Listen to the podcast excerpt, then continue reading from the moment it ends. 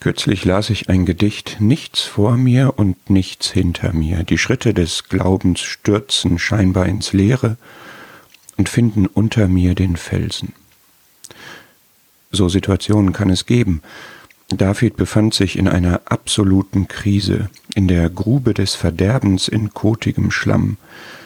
Und dann erlebte er, wie er da heraufgeführt wurde und Gott seine Füße auf den Felsen stellte, den Fels der Rettung, oder auch den Fels der Zuversicht.